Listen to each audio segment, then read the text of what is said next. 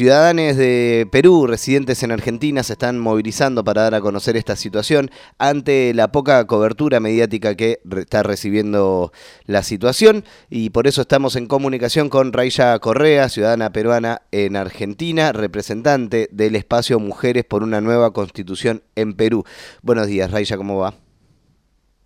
Buenos días, Pablo. ¿Qué tal? Muchas gracias por la invitación. Por favor, un gusto y gracias por estar para comentarnos.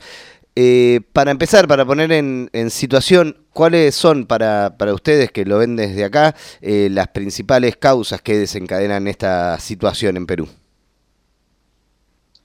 Bueno, hay, no sé si podríamos enumerar como principales causas, pero se podría decir que eh, la, disolución del, Congreso se dio como, como un manotazo de ahogado, por lo menos que lo que se ve desde afuera del presidente de la República, ante eh, la, eh, el constante acoso para político del Congreso de la República, el Poder Judicial y el Ministerio Público, con, con diversas denuncias y con peticiones de mociones de vacancia que son acciones de control político en la cual se pide la destitución del presidente de la República, lo cual se considera llevaron a Pedro Castillo a tomar esta decisión de disolver el Congreso, la cual es una medida inconstitucional, pero que eh, dentro del campo político donde se encontraba se considera que era la última alternativa que tenía, teniendo en cuenta además que era un un clamor popular, mucha gente, más del 82% de personas pedían el cierre del Congreso y es como la justificación que toma el presidente de la República para hacerlo, ¿no? Y eh, se podría decir por ello que la principal causa es la imposibilidad de poder gobernar, es lo que llevó a Castillo a, hacer como eh, el cierre del Congreso. Y no solamente cerró el Congreso, sino que dentro de su, bueno, del discurso que dio, había convocado que en nueve meses iban a hacer nuevas elecciones y un proceso constituyente para hacia una nueva constitución, en teoría era la propuesta del, del expresidente de la República, que se iba a disolver este Congreso, hacer nuevas reglas electorales y poder tener un Congreso con el cual se pueda trabajar de forma más acorde. ¿no? En líneas generales, lo poco que sabemos de, de, la medida que hizo Castillo desde afuera es eso. Internamente, las motivaciones que tuvo, la verdad es que hay muchas especulaciones en Perú ahora de los motivos por cuál lo hizo, el cual todavía no queda de todo claro, porque Pedro Castillo ahorita se encuentra eh, en prisión, se encuentra detenido, le dieron una detención preliminar por siete días, en teoría debería estar saliendo libre mañana y, abrirle un proceso de investigación, pero lo que se sabe es lo que, lo que cuenta su, entorno más cercano. Raya, ahí vos comentabas, ¿no? Una de las propuestas principales de, de Pedro Castillo fue una nueva constitución para sacar la constitución fujimorista de, Perú. Eh, sube, asume como un gobierno con una alianza amplia con los sectores del progresismo, de, la centroizquierda. ¿Qué faltó eh, para tener un mayor apoyo? ¿Cuáles han sido también, eh, digo, las limitantes, más allá, además de estos ataques constantes? Que no, no permitieron a Castillo o no, no, eh, o no, no estuvo la, posibilidad o la decisión política de avanzar a un proceso eh, más progresista en, en Perú en este tiempo. Bueno, nosotros creemos desde el espacio, por ejemplo, del espacio que pertenecemos y otras colectividades, hay mucha como responsabilidad de Pedro y mucha responsabilidad política también de nosotros como militantes de otros movimientos, porque creo que el, primer, el principal problema fue que Pedro Castillo no tenía un partido político consolidado. Pedro, Pedro, Pedro Castillo entra como invitado del partido político Perú Libre, en el cual el líder del partido se llama Vladimir Cerrón, que es un personaje importante en Perú, es tiene un liderazgo muy fuerte, y entra como invitado de este partido. Entonces, eso fue el primer militante, no entra como un partido político único pero sin embargo tenía todo un frente de profesores, porque Pedro Castillo es maestro de profesión y, pertenecía a un sindicato que se llama FENATE, que es un sindicato de maestros que en su gran mayoría está conformado para maestros rurales. Entonces no tenía un partido, pero tenía un frente de maestros que, que lo apoyaban constantemente. Entonces, con el partido político que no, te, que no lo apoye, creo que los primeros meses estuvo como como entre disputas también con este partido político que, reclamaba cuotas de poder, no de forma tan directa, Castillo reclamaba cuotas de poder del Estado porque habían llegado al poder con ellos, y una izquierda progresista con, por así decirlo, centro, centro izquierda y ciertos liberales más progresistas, con los cuales se tuvo que hacer alianza para la segunda vuelta, pero que Pedro Castillo no logró armonizar con ellos y con el otro partido, por así decirlo, porque el partido de Perú Libre, de, de Vladimir Cerrón, con el que fue Castillo, era un partido mucho más conservador, es un partido que económicamente tenía muy claro eh, la, la consigna del modelo económico, pero eso era un partido eh, denunciado por tener muchos miembros machistas, homofóbicos, en personas que no estaban muy de acuerdo con, con ciertas consignas del feminismo y había desde que inició no solamente tenía este conflicto con la derecha que ya la tenía desde antes de las elecciones porque tenemos que recordar que para la derecha Pedro Castillo ganó ilegítimamente porque para ellos siempre hubo fraude electoral, o sea, Pedro Castillo era un presidente ilegítimo, nunca lo pudieron corroborar, pero para ellos era un presidente que ganó con fraude, y al asumir tuvo este conflicto entre su partido, que era un partido de izquierda más conservadora, y entre sus aliados de la centro-izquierda, que exigían agendas mucho más progresistas. Entonces ahí empezó a tener conflicto con, con, con todos los bandos, si bien los segundos lo seguían apoyando en el Congreso de la República con los votos para que no lo vaquen, o sea, para que no lo retiren, igual habían tensiones constantes en las cuales Castillo hasta terminó teniendo cinco diferentes consejos de ministerios, o sea, cinco gabinetes diferentes en menos de un año y medio, y han pasado más de 70 ministros en el año y medio que tenemos, entre renuncias y entre censuras por parte del Congreso y entre solicitudes de congresistas o políticos sobre ministros que les parecían que no debían estar, ¿no? Y, creemos que, la crítica y la autocrítica va, ahí quizás en el, movimiento popular, en el movimiento de la izquierda, que, no supimos cómo, cómo articular entre, entre estos partidos tan diferentes, entre estos movimientos sociales tan diferentes, y, al final el presidente estuvo como afrontando desde los primeros meses estas disputas siendo además alguien que tiene muy poca experiencia política también, que es otro tema y que nosotros lo sabíamos, eh, que es una persona que, es, eh, es un profesor, es, había sido sindicalista, pero no había tenido nunca la experiencia de, gestión pública o de estar en un puesto de tan alto poder, ¿no? Claro, eso explicaría en parte también, ¿no? La, ¿Por qué no hubo una, una movilización popular que, fue acompañando todo este proceso?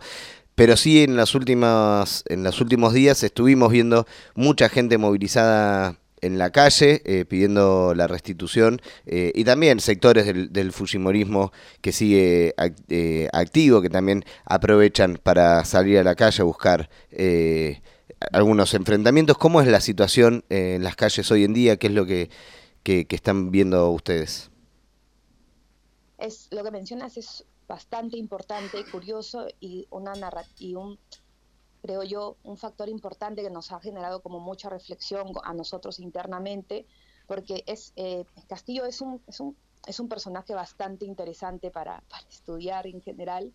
porque si bien entró sin partido político, entró solamente con su sindicato, y si bien desde el día uno tuvo enfrentamientos tanto con su partido, que lo llevó tanto con las izquierdas progresistas, con la centro izquierda,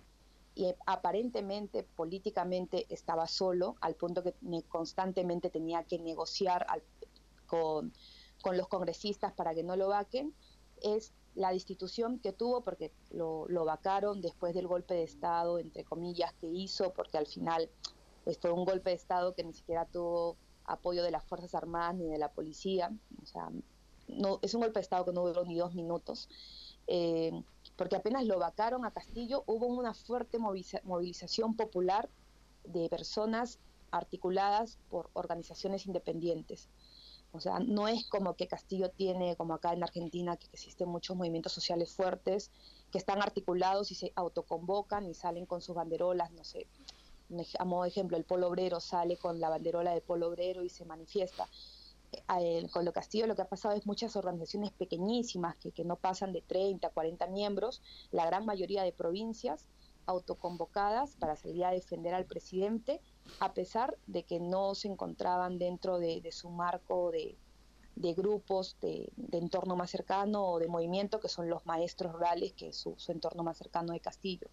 y es algo que nos ha sorprendido bastante porque desde el día uno que, anunciaron que Castillo iría a la cárcel, las movilizaciones en regiones se han sentido bastante, específicamente en el sur, que es un que es la región en la cual que es la región más pobre del país y es la región en la cual siempre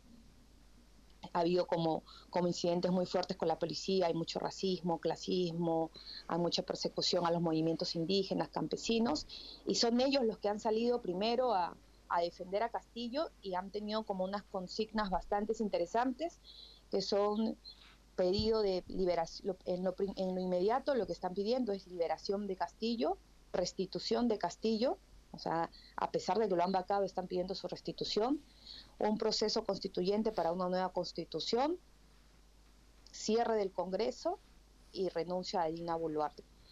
Las tres últimas consignas de proceso constituyente, renuncia de Dina Boluarte y cierre del Congreso eran consignas ya conocidas que se vienen estableciendo desde la campaña, perdón, las dos últimas, la de proceso constituyente y la de cierre del Congreso, son consignas que desde el año pasado se venían escuchando, porque el cierre del Congreso era un, clamor popular y la constituyente había sido una promesa de campaña de Castillo que no llegó a cumplir, pero que era una promesa de campaña.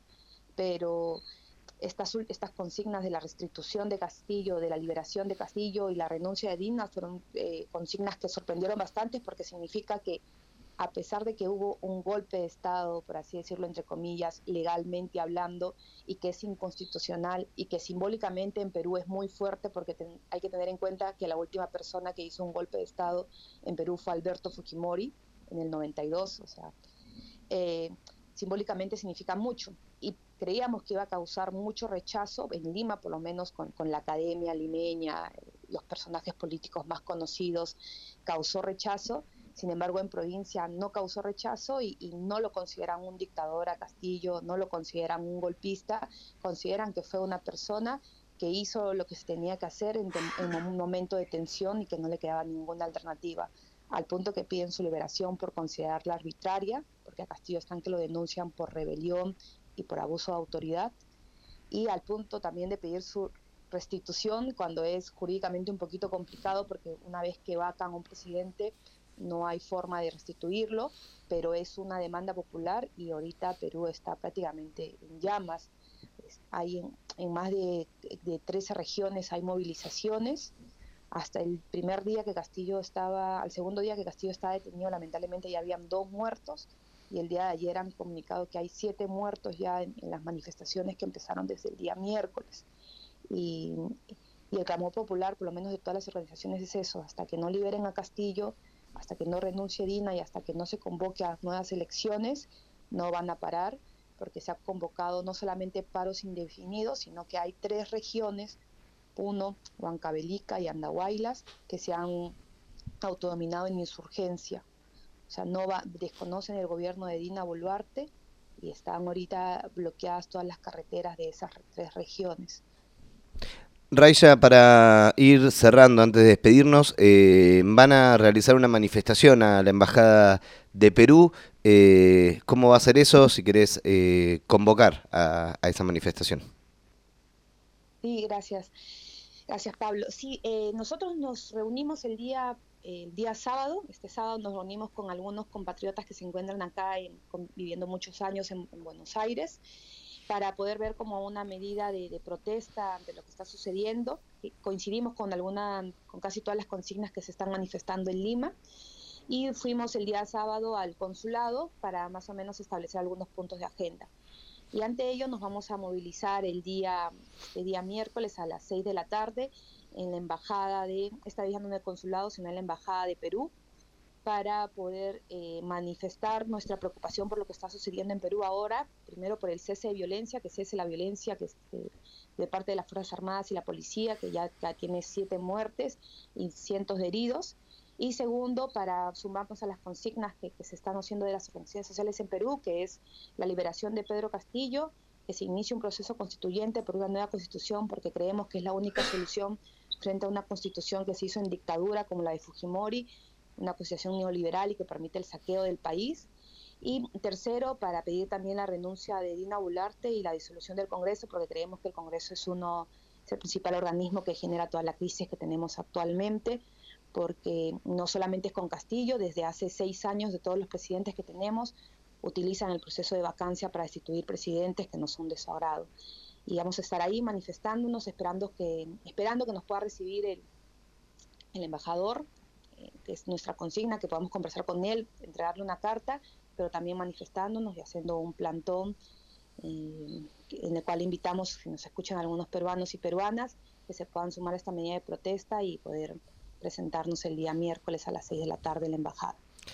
Raya, te agradecemos muchísimo la comunicación y quedamos ahí a la espera y expectantes de lo que vaya sucediendo y acompañando ahí también a lo que vayan proponiendo desde eh, peruanos que están acá eh, viviendo en Argentina.